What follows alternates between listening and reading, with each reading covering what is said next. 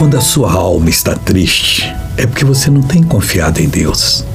Um vacilo bobo, você deixou de orar como deveria, de ler a Bíblia como deveria, com aquela fome, desejo de aprender. Você começou a separar coisas que a palavra de Deus fala e que você achou que não precisava. Não faça isso. Não tem um tio, um pontinho do i que não vai ser cumprido. Está na palavra de Deus. Tudo que está aqui tem exatamente uma missão. O salmista que escreveu o Salmo é, 86 é o rei Davi. No versículo 4 ele falou assim: Alegra a alma do teu servo pois a ti, Senhor, levanta minha alma. Levanta a sua alma diante de Deus. Começa a buscar Deus, a Deus alega minha alma.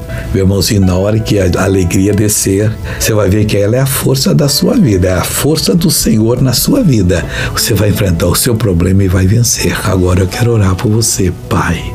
Toca nessa pessoa cura essa pessoa, liberta essa pessoa. Pai, eu repreendo todo o mal da vida dela e mando que saia em nome de Jesus. E você diz amém.